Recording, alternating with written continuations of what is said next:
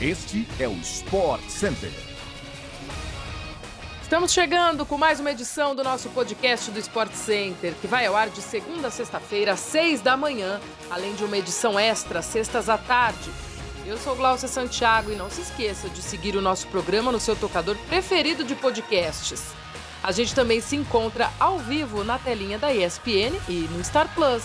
Hoje são quatro edições do nosso Sport Center. Às 11 da manhã, 4 da tarde, 10 da noite e meia-noite e meia. Então sobe o som que o podcast está começando.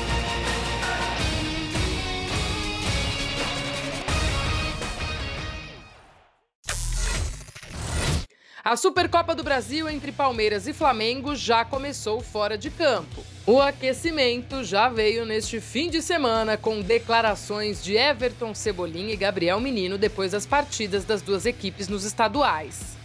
Depois da vitória em cima do Nova Iguaçu, o atacante do Flamengo foi perguntado sobre a decisão do fim de semana. Elogiou o adversário e disse que espera que o Palmeiras não contrate reforços para suprir as saídas de Gustavo Scarpa e Danilo, vendidos ao futebol inglês. Depois do clássico contra o São Paulo no último domingo, Gabriel Menino foi questionado sobre as declarações de Cebolinha e rebateu, dizendo que o que o Palmeiras tem que fazer é deixar o Flamengo falar.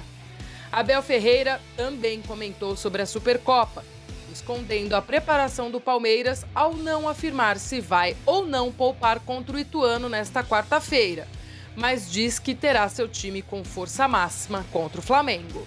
Antes de chegar ao Flamengo, o goleiro Agustin Rossi terá uma passagem pelo Al Nasser da Arábia Saudita.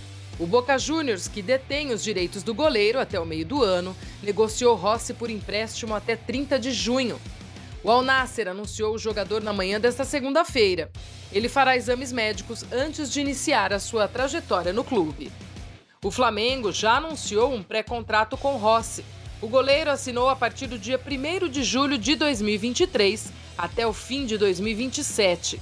Os dirigentes cariocas até tentaram conversar com o Boca para antecipar a chegada.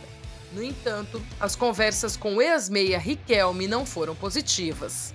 No Brasil, o Flamengo vai levar a volta redonda para o duelo com o Bangu, um grupo repleto de jovens. A grande novidade é a presença do zagueiro Rodrigo Caio, que não joga desde 10 de julho do ano passado. O São Paulo tenta a contratação do atacante Erisson do Botafogo, que está emprestado ao Estoril de Portugal.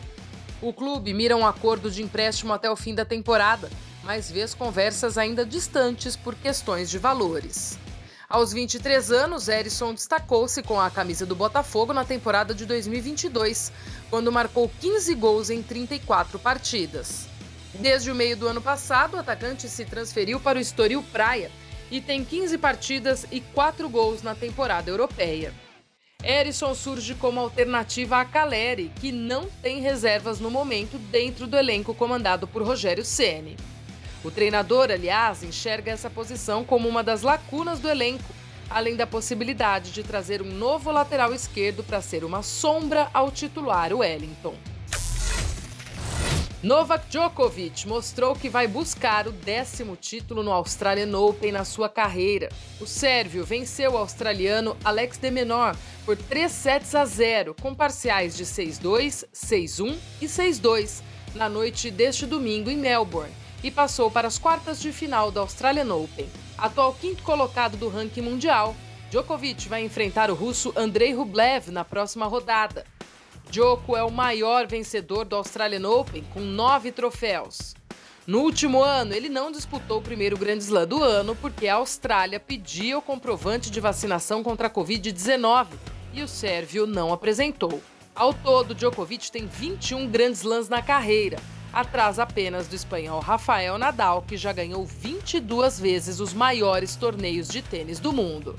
O fã de tênis acompanha o Australian Open na tela da ESPN e no Star Plus, hoje a partir das 9 da noite. E assim, chegamos ao fim de mais uma edição do nosso podcast do Sport Center.